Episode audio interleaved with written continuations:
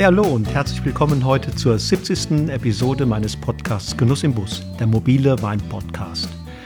Mein Name ist Wolfgang Staud und wie immer lade ich dich ein, mich auf meinen Reisen in die Welt des Weines zu begleiten. Ich treffe mich mit interessanten Typen der Weinszene und Persönlichkeiten, die den Wein ebenso lieben wie ich selbst. Mich interessiert, wie die so ticken, was sie begeistert und was sie zu den spannenden Themen rund um den Weingenuss zu sagen haben. Heute bin ich noch einmal im fränkischen Iphofen unterwegs und treffe mich in der Bahnhofsstraße im Weingut Seufert mit der Juniorchefin des traditionsreichen Betriebs, mit Laura Seufert. Laura Seufert ist zwar irgendwie immer noch eine Newcomerin, aber eine, die schon ein bisschen für Furore gesorgt hat. Im Jahr 2017 konnte sie sich nämlich mit dem von der Zeitschrift Vinum ausgelobten Titel Deutscher Riesling Champion schmücken. Dabei ist Riesling bei ihr reine Nebensache. Mit einem Anteil von rund 90 Prozent ist es ein echtes Silvaner Weingut. Und Silvaner, das kann Laura Seufert. Egal ob Guts- oder Lagenwein, all das, was sie in Flaschen füllt, wirkt ungemein klar und präzise, ist so wundervoll trinkanimierend, dass man es gedankenlos einfach nur so wegzischen möchte. Es sind Weine, die auf den ersten Blick ein Lächeln entlocken. Ihre ganze Klasse zeigen sie jedoch erst auf den zweiten Blick und auch nur dem, der sich auf sie einlässt, sich mit ihnen beschäftigt. Es sind Weine, die ein bisschen Zeit benötigen, Zeit zum Reifen und Zeit für die Begegnung. Ganz ehrlich, die Silvaner des Bio-Weinguts Seufert in Ephofen sind in ihrer Art Laura sehr, sehr ähnlich.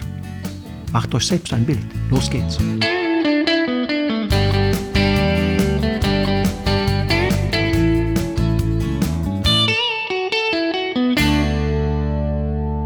So, ihr Lieben, ich sitze hier in, in Franken mit der Laura, mit der Laura Seufert.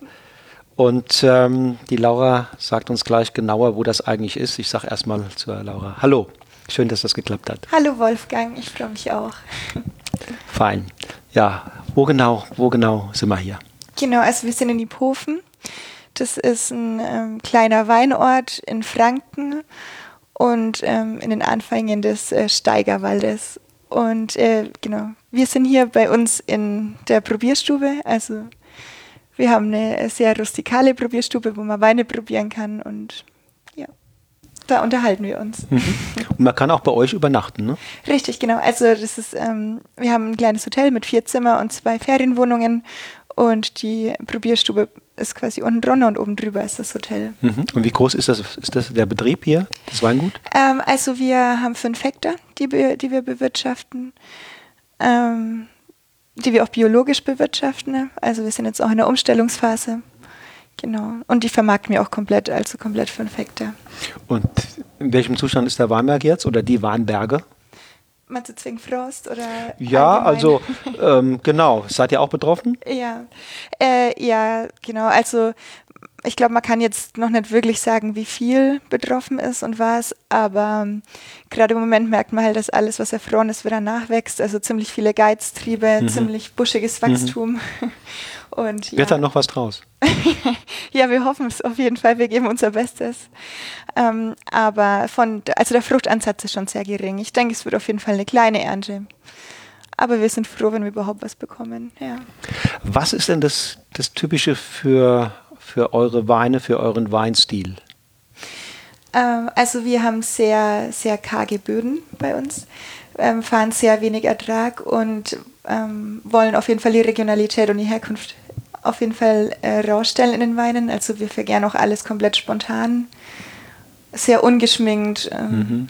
sehr bodenständig. Das ist unser Stil. Ja, Aber das ist jetzt, sagen wir mal, euer, ist euer Stil, ne? ja genau. Ja. Äh, und wenn man sagt, die Region, wenn man, wenn man jetzt sich in Franken insgesamt ein bisschen tummeln würde, äh, kann man die Weine des Steigerwaldes oder die Weine aus Iphofen da ein Stück weit ähm, erkennen?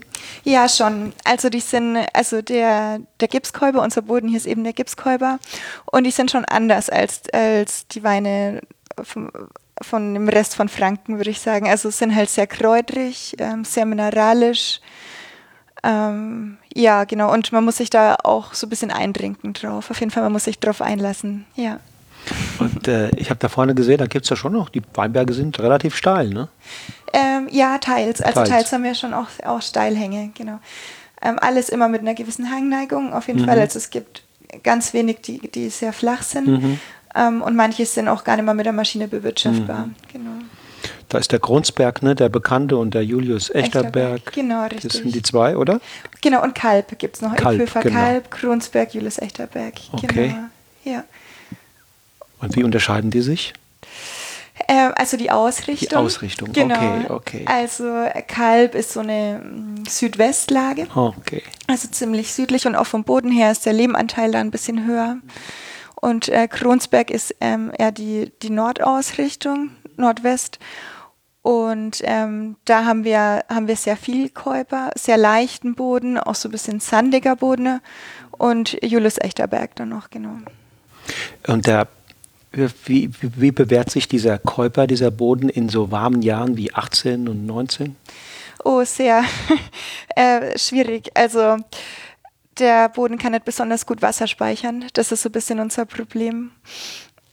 Äh, deswegen hatten wir schon, ähm, schon zu kämpfen mit Trockenstress. Ähm, müssen halt dementsprechend versuchen, wir eine, auch eine gute Humusschicht aufzubauen damit wir einfach ein bisschen Wasser speichern können. Aber das ist hier schon, schon ein bisschen schwierig, mhm. ja. Ist Uta ein Thema? Ja, auf jeden Fall. Also bei uns speziell jetzt im Weingut nicht, dadurch, mhm. dass wir so geringe Erträge auch fahren. Mhm. mhm. Aber ähm, gerade in der Qualitätsweinprüfung was man da so mitbekommt, wenn gerade vom Steiger, weil halt auch viele Weine wegen Uta abgelehnt. Ja. Vielleicht erzählst du nochmal genauer, was, was ist Uta eigentlich? Ich weiß es, ja, aber für, für, die, für die Hörer. Für die Hörer, gerne. Mhm.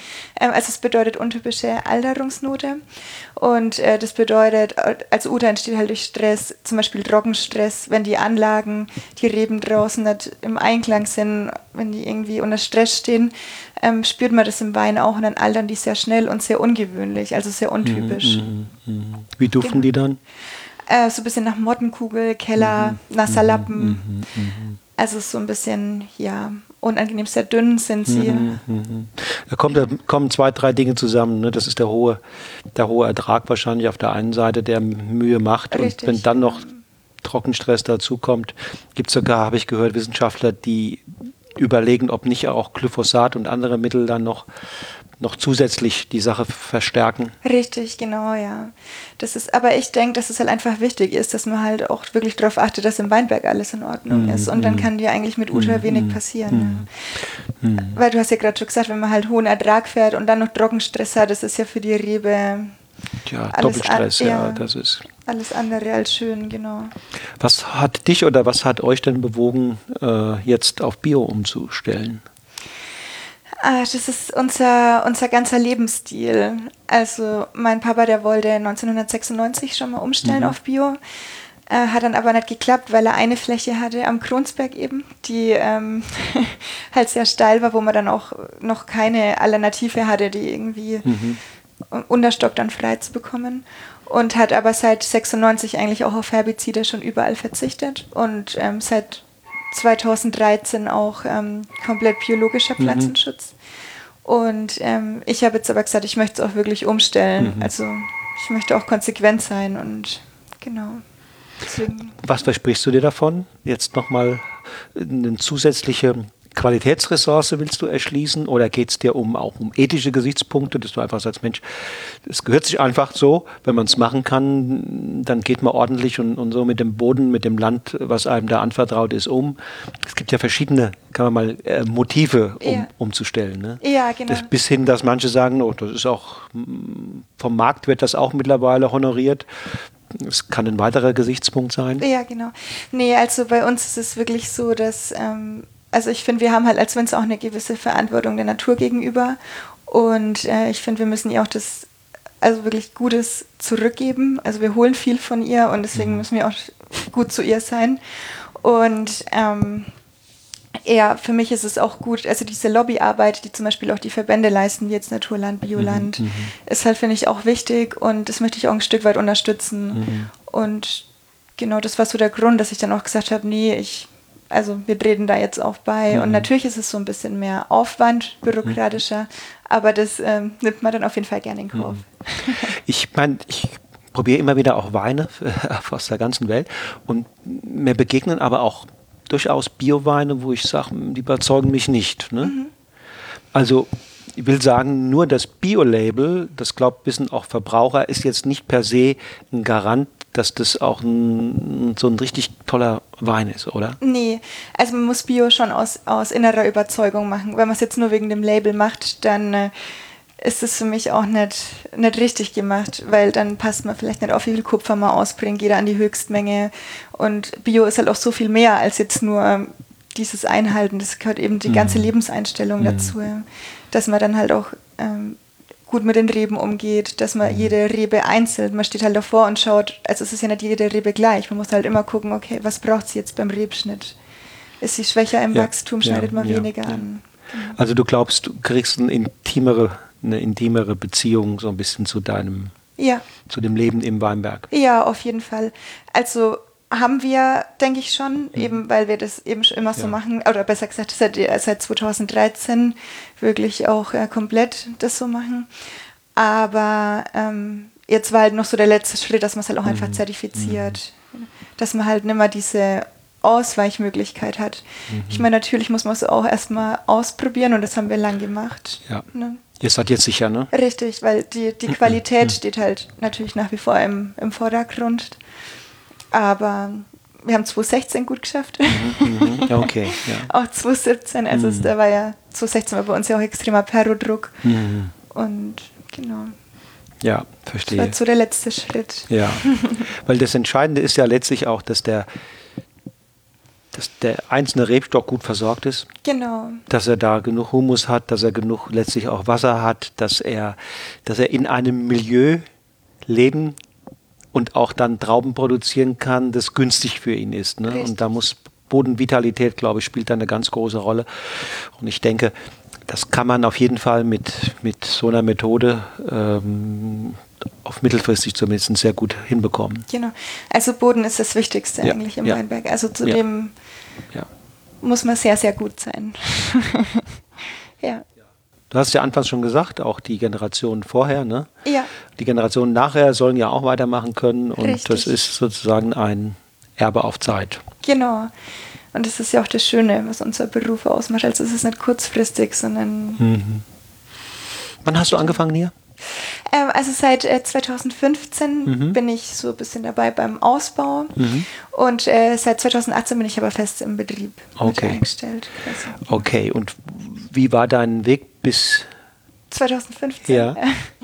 Also ähm, ich habe 2007 meine Ausbildung angefangen ähm, in der Bayerischen Landesanstalt für Wein und Garnbau in Verzöchheim. Okay. Und äh, war dann, habe ein Jahr verschiedene, also Praktikas gemacht, bei Peter Jakob Kühn war ich, mhm. im Tessin war mhm, ich. Mhm. Ähm, dann habe ich meine Technikerschule gemacht und in Verzöchheim auch. Mhm. Und im Rahmen von meiner Technikerschule habe ich dann äh, in Südtirol gearbeitet, bei mhm. Tiefenbrunner, war dann bei Weingut am Stein. Dort bin ich dann auch nach der Technikerschule hin und äh, habe dann dort drei Jahre gearbeitet und habe mich dann nochmal entschieden, in Geisenheim zu studieren. Mhm. Okay. Genau.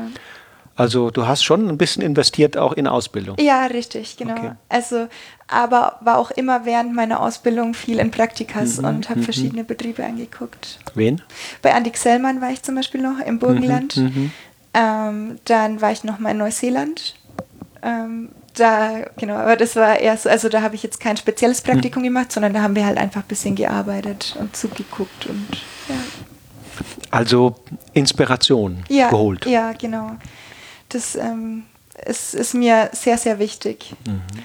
Gibt es denn schon so eine, so eine Verdichtung dieser Inspiration jetzt in eine glasklare Strategie oder sagst du, naja, so weit bin ich noch nicht, ich probiere immer noch weiter, äh, ich werde sicherlich da irgendwann hinkommen, aber das ist noch nicht, heute ist noch nicht alles zu Ende gedacht. Ja, also es ist sicher noch nicht alles zu Ende gedacht, ähm, aber ich habe auf jeden Fall einen Weg und ähm, den möchte ich auch konsequent gehen und das ist halt eben diese Regionalität rausstellen mhm. und ähm, einfach dort, wo wir sind hier in Ipofen, mit dem Privileg, dem Gipskäuber, mhm. auch zu arbeiten und das halt mhm. halt auch rauszustellen. Mhm.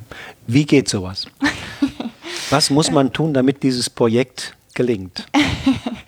Also eigentlich ganz einfach. Man muss eben schauen, dass die, dass die Weinberge in Balance sind, dass wir gesundes Traubmaterial haben. Das ist für uns ganz wichtig. Ähm, jedes Jahr auch konsequent, egal was ist. Natürlich muss man immer mit anderen Herausforderungen arbeiten, das ist ganz klar, aber also nie ist irgendwie ein Jahr gleich. ja, man muss immer mit neuen, neuen Herausforderungen umgehen können. Genau, genau.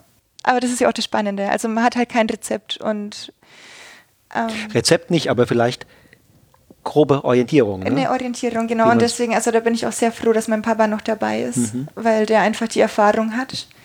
Und ähm, da sprechen wir uns schon extrem gut auch ab. Ja. Konkreter noch, ja. äh, damit das Projekt gelingt, Sorry, ja, ja muss genau man ja im Weinberg bestimmte Dinge wahrscheinlich tun und andere Dinge muss man lassen. Ja. Äh, mit einigen äh, Eingriffen oder mit einigen Arbeiten muss man zuwarten, andere muss man zeitig machen. Also so und ähm, genau. Genau, ähm, also eben, dass man halt wirklich schaut, dass im Weinberg alles ähm, passt, dass er halt, also wir sehen Begrünungen ein. Mhm. Ähm, dann, äh, jetzt sind wir zum Beispiel gerade beim Entgeizen, schauen halt, dass die Traubenzone auch gut durchlüftet ist. Ähm, nehmen aber auch nicht zu viele Blätter weg, dass auch noch eine Beschattung da ist. Wir haben auch sehr ähm, sehr enge Zeilen mhm. und auch sehr alte Rebstöcke. Das ist auch sehr viel wert. Wie alt etwa? Äh, also die meisten sind tatsächlich nach der Flurbereinigung 78 mhm. gepflanzt. Mhm. 1978 war hier mhm. die Flurbereinigung. Mhm. Und äh, wir versuchen die, die Rebanlagen zu erhalten und mhm. einfach nur fehlende Stöcke nachzupflanzen. Also Prinzip des ewigen ja. Bahnbergs. Richtig, ja. Weil das ist einfach was, was jetzt auch hilft bei der Trockenheit, dass sie tief wurzelt und die sind einfach resistenter. Wie tief können die da den Käuper durchdringen? Gibt es da schon. Das ist eine gute Frage.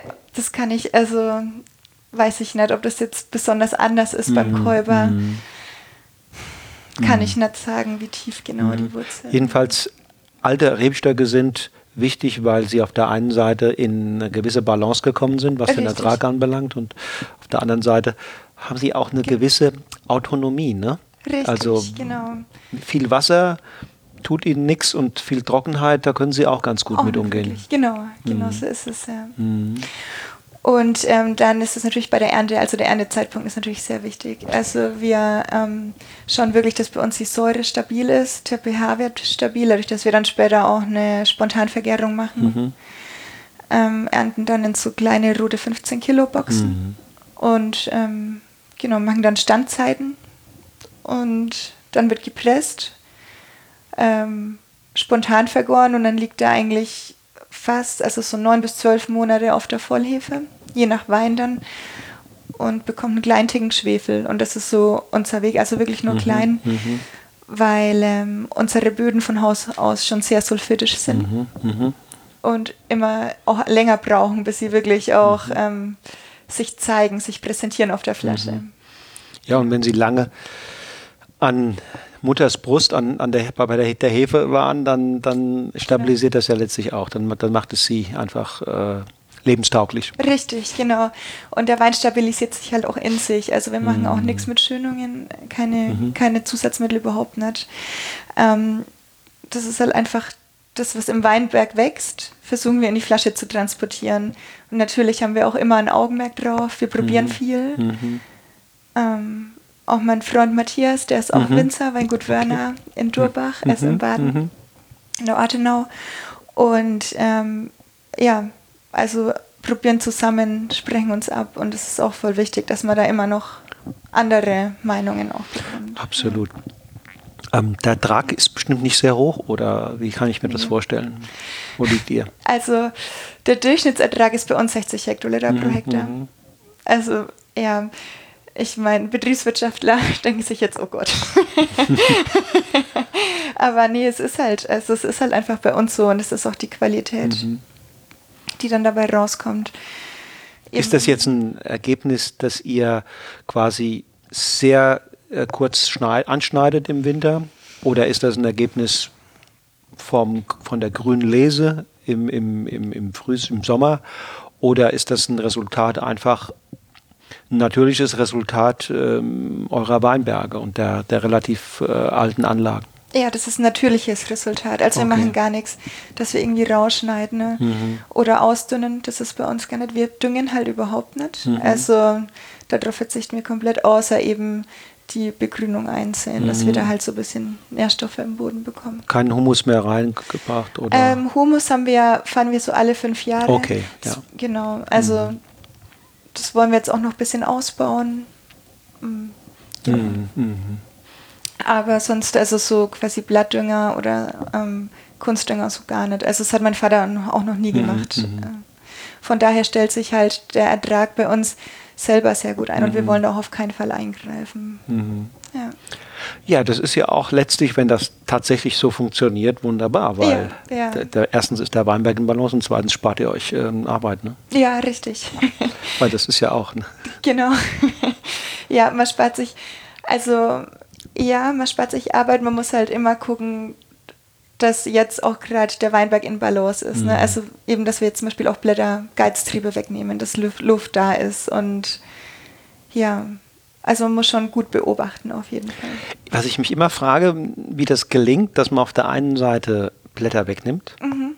weil man sagt, okay, Durchlüftung ist wichtig, ähm, auch eventuell äh, Sonne abkriegen, Licht, äh, Sonne äh, für den Reifungsprozess und andererseits ähm, kann das ja auch zu viel werden, ne? dass man Richtig. irgendwann dann sagt, ja Mist, hätt, hätten wir doch, hätten wir die doch dran gelassen. Ne? Gibt es sowas?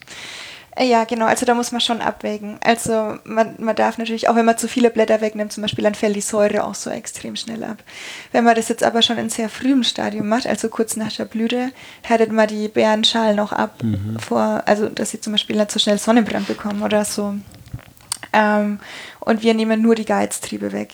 Also die Hauptblätter, die gegenüber dann von dem Geschein liegen, zum Beispiel, die nehmen wir nicht weg. Das sind dann die, die vielleicht auch nochmal für ein bisschen Beschattung sorgen. Genau. Und ähm, ich meine, dadurch, dass man dann auch Grünmasse wegnimmt, nimmt man auch so ein bisschen Photosyntheseleistung weg. Also das heißt, der Zucker wird auch nicht so schnell eingelagert. Ist für euch der sogenannte sanfte Rebschnitt ein Thema oder das Einwickeln der, der, der Triebe oben? Ähm, also das Triebwickeln habe ich tatsächlich mal probiert. Ähm, da war ich jetzt nicht so begeistert.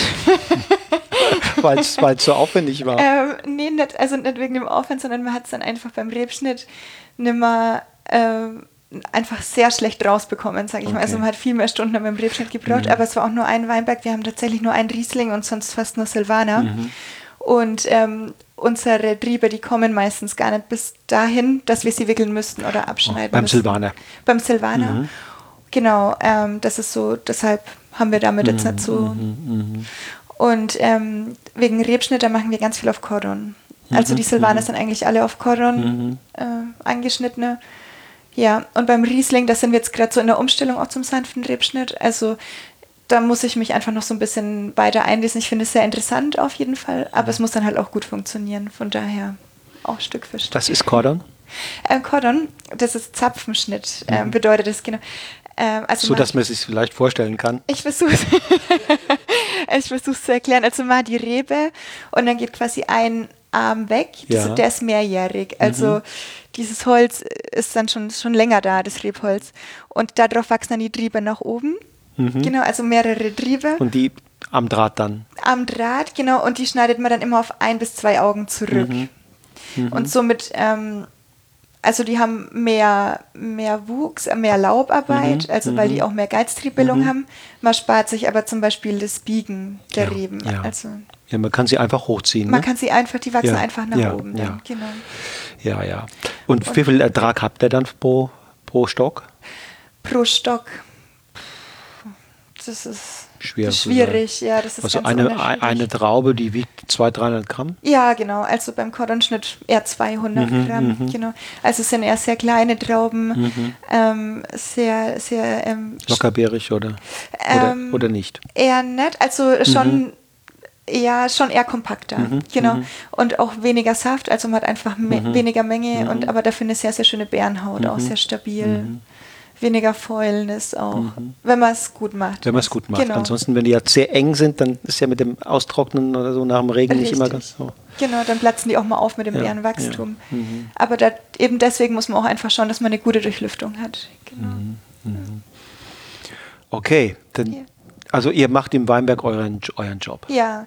Nehmt ihr sehr uns, ernst? Nehmen wir sehr ernst und es ist uns auch ganz wichtig. Also da ist einfach auch Fingerspitzengefühl, was man machen muss, äh, was man haben muss und ähm, auch eben die Erfahrung vom Papa. Das ist mhm, ganz wichtig. Mhm, mhm, also dass er halt dann zum Beispiel mal sagt, ähm, das, äh, was ich jetzt auch schon von ihm gelernt habe, die einzelnen Lagen halt auch. Mhm. In der Mitte ist das Wachstum zum Beispiel eher schwächer. Mhm. Da muss man vielleicht mhm. noch ein bisschen länger mit der Lese warten. Mhm. Unten lesen wir schon früher.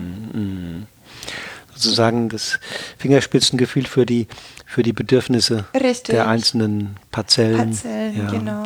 Äh, die haben nämlich zum Teil ja Stärken, ne? die haben Schwächen. Richtig. Manchmal muss man ihnen helfen, manchmal muss man sie auch mal ein bisschen zügeln, wie so ein Jugendlichen. Ne? Genau. So so.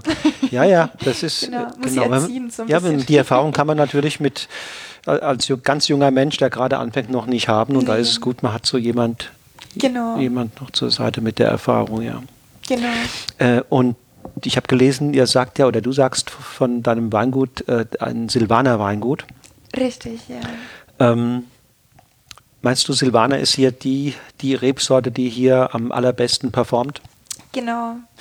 Ähm, also Silvaner Weingut war die Firmier Firmierung von meinen Eltern und äh, wir benennen das jetzt aber auch wieder um auf Weingut Seufert. Mhm. Ähm, trotzdem haben wir unseren Schwerpunkt auf jeden Fall auf 90 Prozent Silvaner in unserem mhm. Betrieb.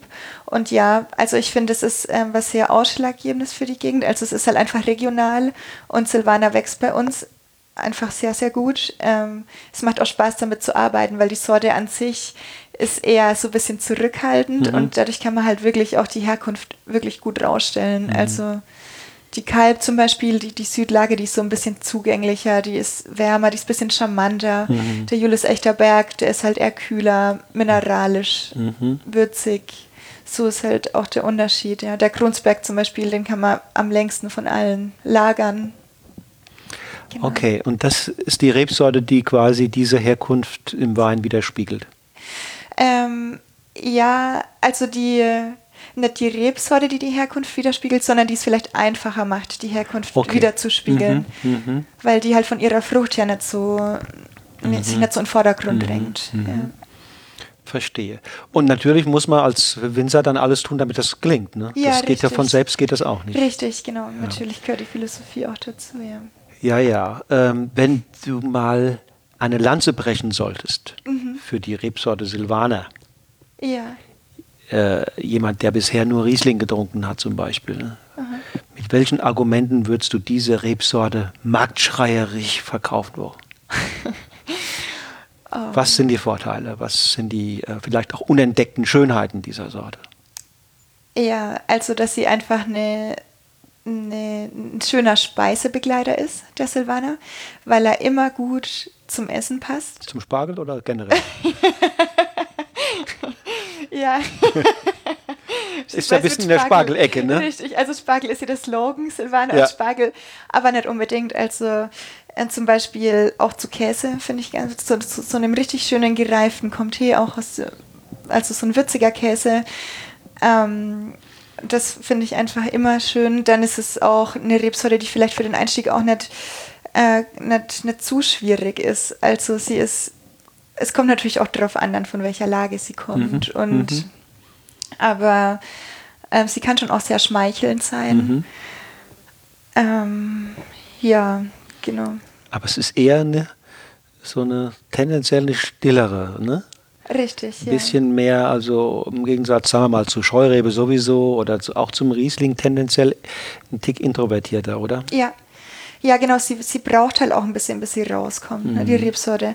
Also ich finde auch, dass es wirklich richtig schöne gereifte Silvaner, so nach zwei, drei Jahren, mhm. wenn man die mhm. zum Beispiel erst auf den Markt bringt, mhm. hat man meistens viel mehr davon, als wenn man sie direkt frisch. Ist das so mit den, mit den Franken auch? Äh, Brauchen die Franken auch ein bisschen Zeit, um im zwischenmenschlichen Meistens. Kontakt aufzutauen? Meistens, ja. Ja, ist das so? Also nicht alle, man kann es nicht pauschalisieren, aber ja, des Öfteren sagt man. Insofern passt sie doch gut hierher. Ne? Die Sorte auf jeden Fall, ja. doch, aber ja. die Franken lieben sie auf der einen Seite, aber sie, ich habe das Gefühl, sie haben so ein bisschen ein zwiespältiges Verhältnis zu, zu ihrer Rebsorte, äh, Rebsorte äh, Silvaner.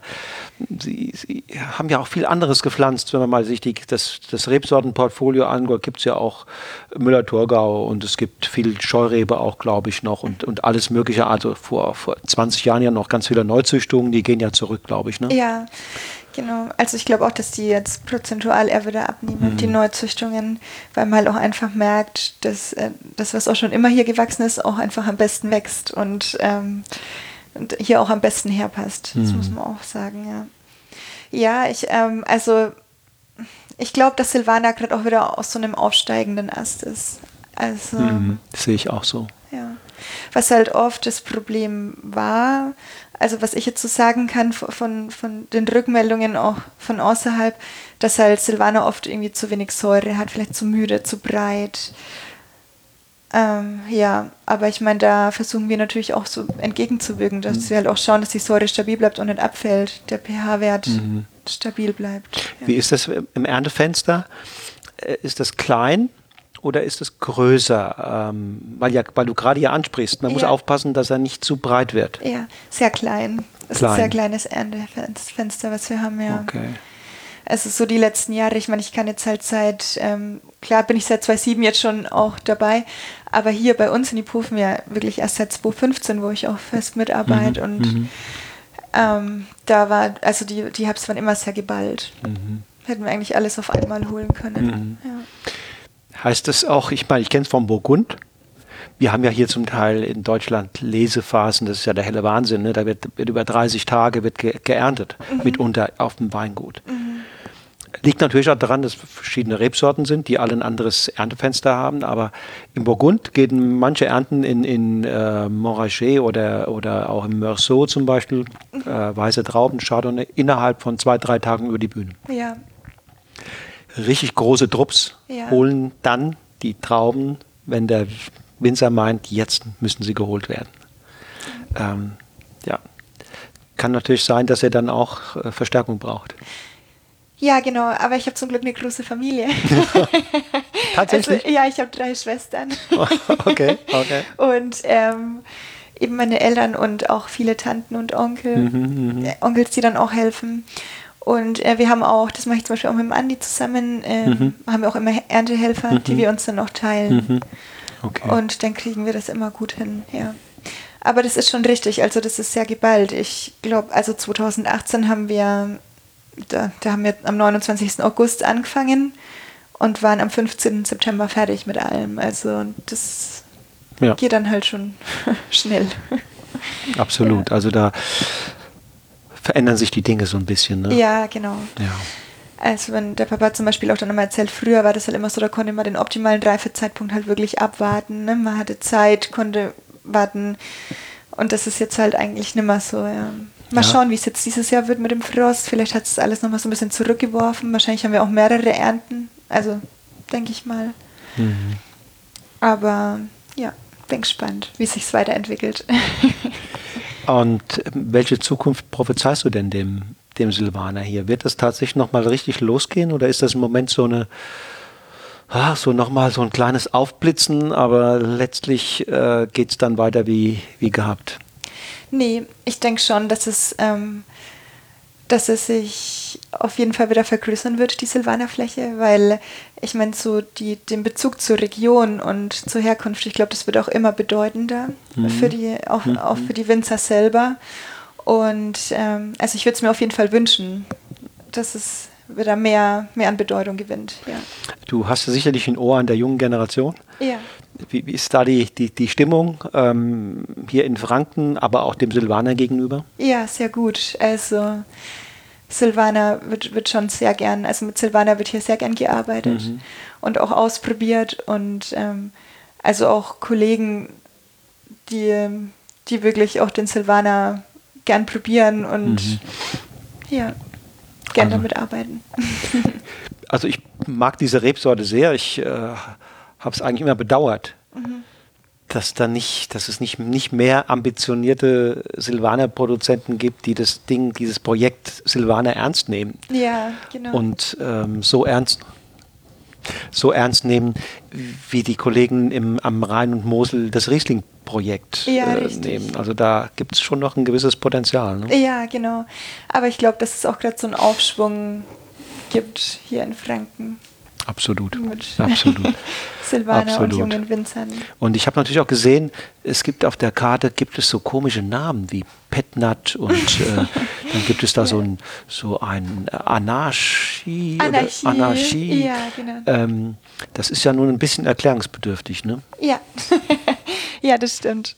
Also die Anarchie, das ähm, hat mein Papa schon angefangen. Ähm, 2006 war er im Burgenland auf Exkursion mit Winzerkollegen auch. Und Burgenland ähm, hat ja früher schon begonnen mit Naturwein und Maischegärungen. Und dann wollte er das auch mal probieren. Und äh, der 2007er ist dann im Kanal gelandet, weil das ist echt ein bisschen schief gegangen. Mhm, also, ähm, und seit 2008 äh, gibt es die Anarchie eigentlich bei uns dann im Mhm, Weingut. mhm. War früher ein bisschen anders. Also erst Maische Standzeit, dann ähm, während der Hälfte der Vergärung abgepresst und dann weiter vergoren im Tank. Und seit 2015 mache ich das und ich mache quasi eine komplette Maischegärung. Mhm. Das heißt, es ist ein Silvaner ausgebaut wie ein, äh, ein Weißwein ausgebaut wie ein Rotwein. Mhm. Ähm, und genau, macht dann je nach, je nach Jahr noch ein bisschen Nachmazeration Mhm. und dann Lagerung im Holzfass. Wie lange? Ähm, also genau, er wird ähm, äh, Maischegärung, dann wird er abgepresst, dann liegt er so bis August, September zur nächsten, bis zur nächsten Ernte quasi im Fass und wird dann unfiltriert auf die Flasche gefüllt und liegt nochmal ein Jahr in der Flasche. Also der kommt Okay, erst nach zwei okay, Jahren auch in den okay. Verkauf. Ja. Ist das für dich eine, eine Spielwiese oder hat das schon eine größere Bedeutung? Mittlerweile hat es wirklich eine größere Mhm. Bedeutung. Ja. Ich selber mag die Weine halt auch sehr, sehr gern. Mhm, Also ich eben war ja auch im Burgenland zum Praktikum bei Andi Xellmann zum Beispiel. Ähm, und ähm, ich selber trinke zum Beispiel auch super gern Jura. Also ich liebe auch das Jura. Und, und das ist für mich, also mir macht es Spaß, auch damit zu arbeiten. Ne? Also Gesamtjura, die Weine, äh, auch die, die Savagnas oder Savagnier, eher die, ja, ja. genau. Ja, hast du gewusst, zum Beispiel Silvana wurde ja auch aus Savagnier ähm, Ja, ja, gekreuzt, absolut, absolut. Ist, also von daher sehe ich da auch ziemlich viel Ähnlichkeit. Mhm. Ja, ja, da gibt es eine Ja. Brücke hin. Ja, genau. Und ähm, das ist, also es gibt jetzt zum Beispiel auch einen zweiten Wein bei uns, die Trilogie, der ist auch Mhm. Maische vergoren. Ähm, auch auf die gleiche Art und Weise. Und ja, es macht mir einfach Spaß, so zu arbeiten, weil man hat auch durch die offene Maischegärung zum Beispiel einen Verlust an Alkohol, Mhm, mhm, ähm, was ja, ich glaube, in den nächsten Jahren auch vielleicht bedeutsamer wird mhm, mit, mit den warmen Tagen. Absolut. Genau. absolut. Ähm, ja, und für die Anarchie, da suche ich mir eine sehr kühle Lage. Also es kommt vom Julius Echterberg, ähm, Mhm. aus sehr, sehr karger Wuchs, sehr kühle Lage. Und dann geht da eigentlich nichts mehr schief. Ja. Mhm, mhm. Ähm, wer sind die typischen Kunden für diese Weine? Ähm, das ist ganz gemischt. Also das ist tatsächlich auch, sind es auch Kunden von meinen Eltern, die natürlich das auch irgendwie ausprobieren und so die ganze Geschichte des Weingutes mitverfolgen. ne? Und ähm, dann sind es aber auch viele Neueinsteiger, äh, die wirklich mit Naturwein anfangen. Ist natürlich auch gerade so ein bisschen Hype, also so ein bisschen Trend, diese Naturweinschiene. Mhm. Ähm, aber auch viele Gastronomien, die das gern eben zu gereiften Käse zum Beispiel kombinieren. Ja. Zum ist- Essen ist, ist er ja oft, legt er ja zu, ne? Ja, richtig, legt genau. er ja zu. Ja. Und Naturwein wird ja auch bedeuten, dass du hinten raus mit, dem- mit dem Schwefel zurückhaltend bist. Ja, genau, ich bin zurückhaltend, ich mache aber einen kleinen Ticken, also 20 bis 30 Milligramm Mhm, kommt bei okay. uns drauf, ja.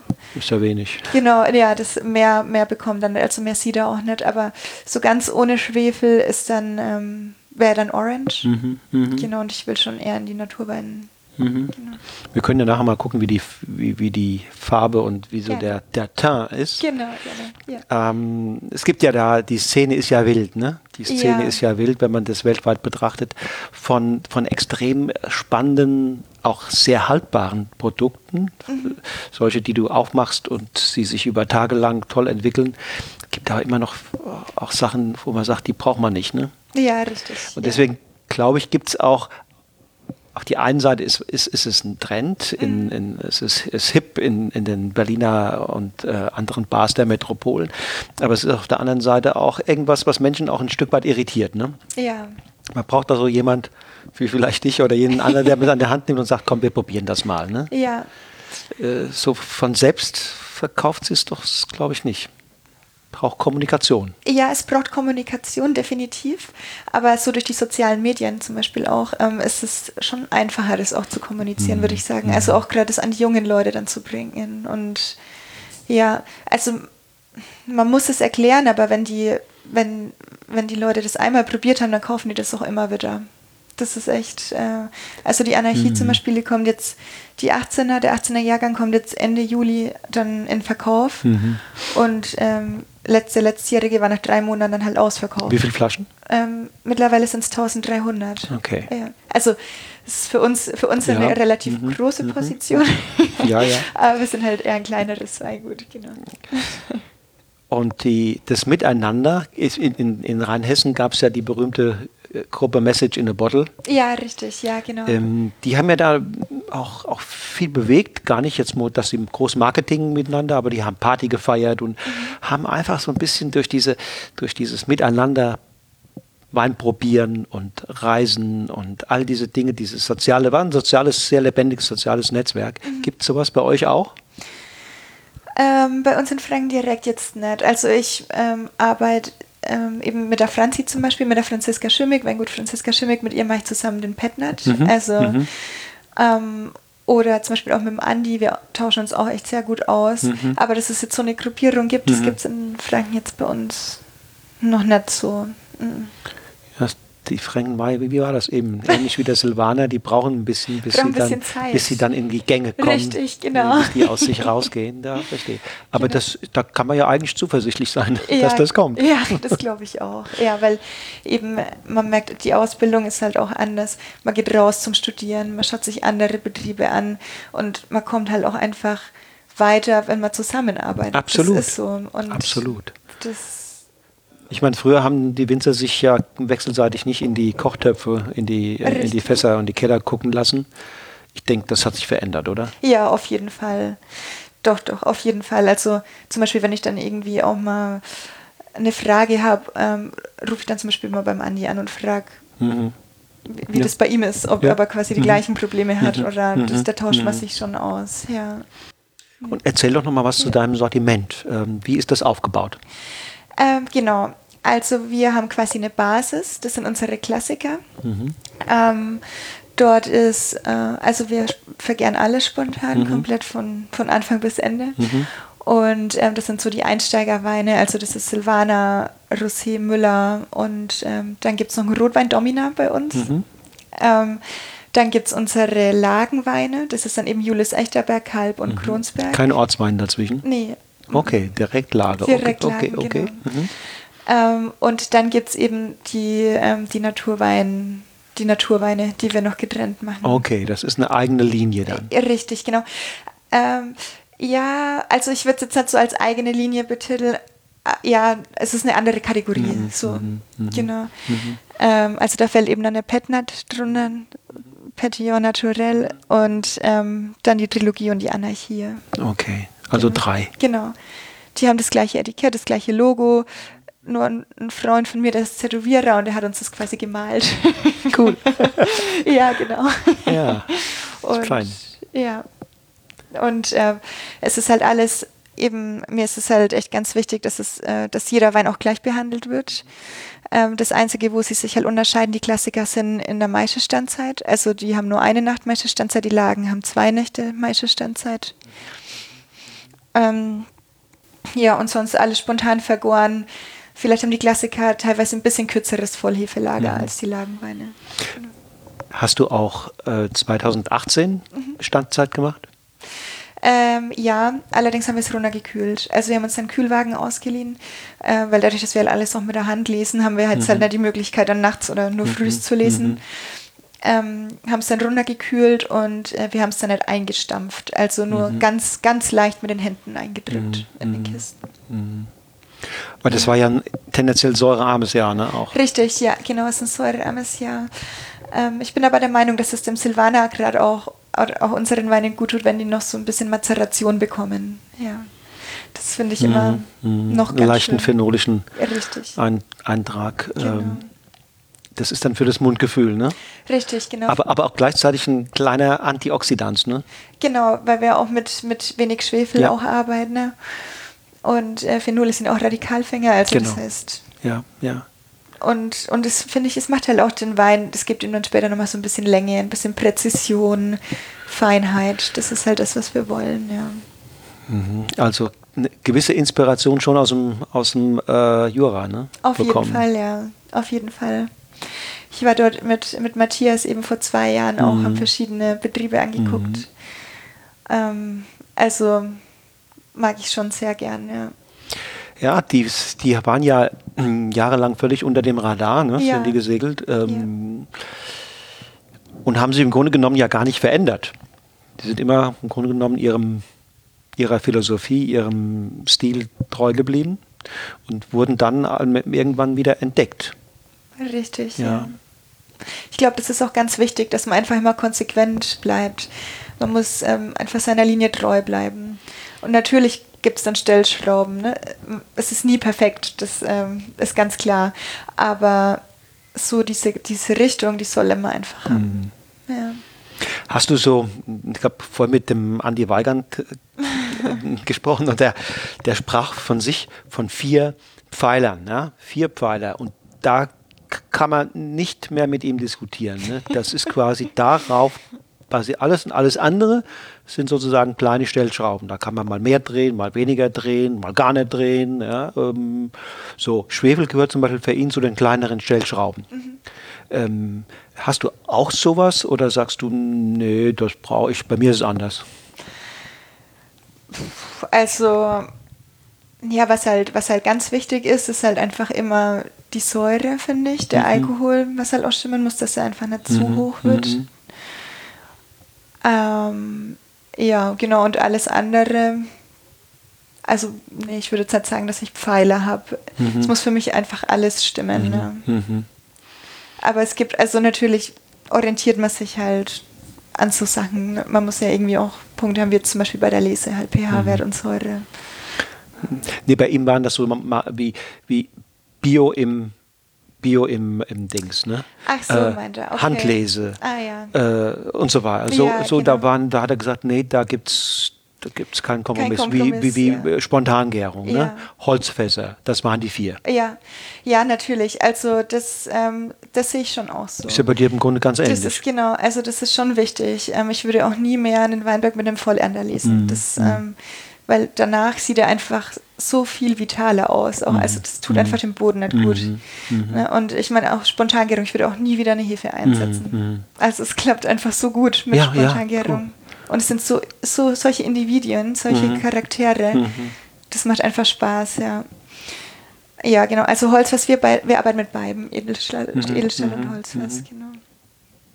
Ja, doch, also das ist schon wichtig, dass man da so auch seine Punkte hat, wo man konsequent Mhm. bleibt, seiner Linie auch treu bleibt und auch Bio. Also das ist ganz klar. Da würde ich auch nie mehr zurückrudern. Ja. Ja.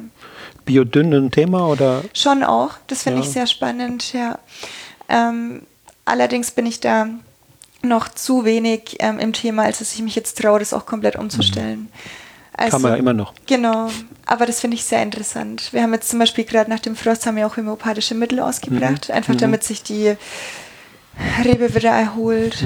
Ähm, und ich glaube da schon dran, dass man da auch mit Präparaten, auch mit Hornmist, Hornkiesel sehr viel bewegen kann. Ich habe eben war ja auch bei Peter Jakob Kühn oder auch Andi Xellmann sind auch beide biodynamisch und da habe ich schon noch viel gelernt und einen guten Einblick bekommen. Ja. Tiere sind ja da auch ganz, ganz Ja. wichtig. Ne? Ja. Ich habe auch schon Daniel Wagner sagt zum Beispiel, ja, ich würde es auch machen, aber ich, es passen im Moment, das mit den Tieren passt noch nicht. Und ohne Tiere mache ich es nicht. Ja. Ich mache es erst dann, wenn ich auch in der Lage bin, hier Tiere zu halten, ein Pferd und vielleicht auch, auch Rinder äh, etc., damit das quasi tatsächlich dann ein, ein komplettes Ganzes gibt. Ja, genau. Ähm, Finde ich auch wichtig, dass eben dieser Kreislauf geschlossen wird. Ja. Und ähm, das ist, also da bin ich jetzt eben auch gerade mit Matthias, sind wir da auch so ein bisschen dran, da halt zu schauen, was, zu schauen, was wir da machen einfach, ja. Weil ich finde schon auch wichtig, dass man dann eigene Kühe hat, auch Hühner, also dieses ganze biodynamische, dass man dann halt auch sein eigenes, äh, seinen eigenen Kompost machen kann. Ja. Das ist natürlich auch wichtig. Ja. Die Präparate vielleicht auch selber herstellen. Eine Wiese, wo man sie dann auch vergräbt und so weiter. Das wäre schon schön. Also du liebäugelst ein kleines bisschen in die Richtung. Auf jeden Fall, ja.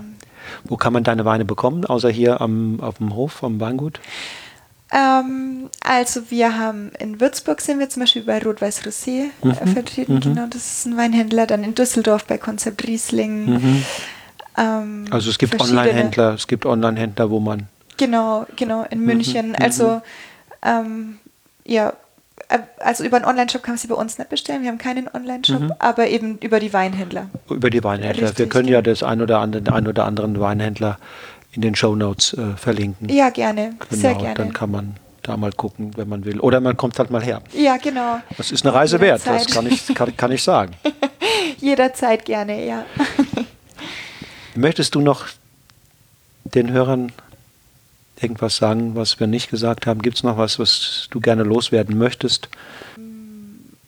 Nee, ich finde es einfach schön, dass auch Wein jetzt gerade ähm, auch bei, den, ähm, bei der jüngeren Generation auch wieder mehr an Bedeutung gewinnt und auch so, dass diese, diese Wertschätzung gegenüber unserem Handwerk und ähm, gegenüber unserer Arbeit halt auch wieder also viel mehr da ist und das finde mhm. ich schön, also dass man da auch so eine gewisse Rückmeldung bekommt. Mhm und ja, trinkt äh, mehr Wein. Mehr Frankenwein. Mehr Frankenwein. ja, ähm, das, was du vorhin sagst, das stimmt. Äh, die Wertschätzung steigt, aber das ist auch ein wechselseitiger Prozess. Äh, es gab ja auch die unsäglichen 70er und 80er Jahre. Da ist halt auch viel Wein auf eine Art produziert worden, wo einem dann irgendwann das Thema Wertschätzung nicht mehr eingefallen ist. Ne? Mhm. Ja? Und wir haben heute wieder eine Wende in eine andere Richtung. Noch nicht jetzt massenhaft, aber doch so, dass es deutlich sichtbar ist. Und da fällt es wieder leichter, diesem Handwerk äh, die Wertschätzung äh, zu zollen, die es letztlich auch verdient. Richtig. Wenn es so agiert. Ja, ja, das stimmt. Also ähm, eben wir, wir stehen halt auch in der Verantwortung einfach der Natur gegenüber und ähm, das muss man schon schauen, dass da auch eine Wertschätzung da ist. Das finde ich auch ganz wichtig. Also und da, da kann man dann zum Beispiel auch mal Kollegen darauf hinweisen, so, hey, das ist doch jetzt nicht nötig, dass man da Glyphosat verwendet. Ich meine, es gibt Gebiete, ne, gerade in Steilhängen und so, wo es wirklich jetzt noch keine, ja. genau, wo es wirklich ja. noch keine optimale Lösung gibt. Ähm, aber in den Gebieten, wo man es machen kann, verstehe ich es halt dann auch mhm. oft nicht. Ja. Mhm. Hier bei euch kann man schon, ne? Ja, schon auf jeden Fall. Also eben Klar, das Einzige ist jetzt halt oben die Steilhänge Mühlus Echter bei Krunsberg. Mhm, mhm, die sind aber größtenteils auch ähm, von größeren Weingütern gepachtet oder gekauft, die mhm. auch ein RMS-Gerät haben oder ein SMS-Gerät. Ja. Mhm. Und das heißt? Ähm, sorry. Also einmal Raubmechanisierungssystem und Steillagenmechanisierungssystem, ja. wo man dann quasi auch im Unterstock ähm, bearbeiten kann, mhm. mit einer Scheibe fahren kann, also wo du halt nicht, wo man nicht abspritzen muss. Ja. Mhm. Und dein Lieblingswein in deinem eigenen Sortiment? Wow. Gibt's das ist schwierig. Also man hat ja manchmal als, sagen wir mal, als Mutter von, von all diesen schönen Produkten nicht unbedingt eins lieber als das andere, Richtig. aber vielleicht gibt es doch eine heimliche Liebe. Das, also ich, ich mag wirklich alles sehr gern. Ich kann mich da nicht festlegen. Das kommt halt auch immer auf den Anlass drauf an. Ne? Mhm. Also was man jetzt gerade, ähm, manch, also wenn ich jetzt zum Beispiel einfach nur draußen sitze, irgendwie äh, im Garten sitze, dann trinke ich den Rosé zum Beispiel auch voll mhm. gerne oder einfach den Einstieg Silvaner. Mhm. Ich kann mich da mhm. echt nicht festlegen. Sorry. Jetzt musst du dich festlegen. Welchen Wein trinken wir jetzt zusammen? Jetzt, genau.